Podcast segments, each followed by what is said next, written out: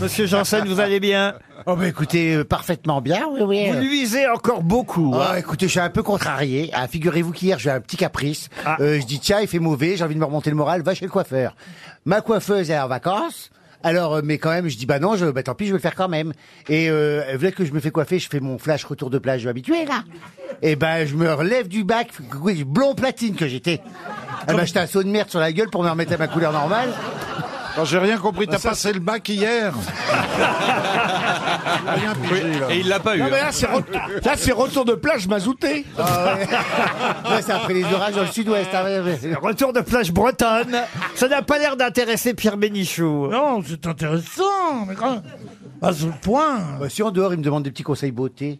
Là, c'est parce que là, il fait le macho, mais si. Oui, c'est vrai que j'aime bien, j'aime bien. C'est pas le dernier à mettre des barésilles. hein. Tu veux dire qu'elle en serait, mes mères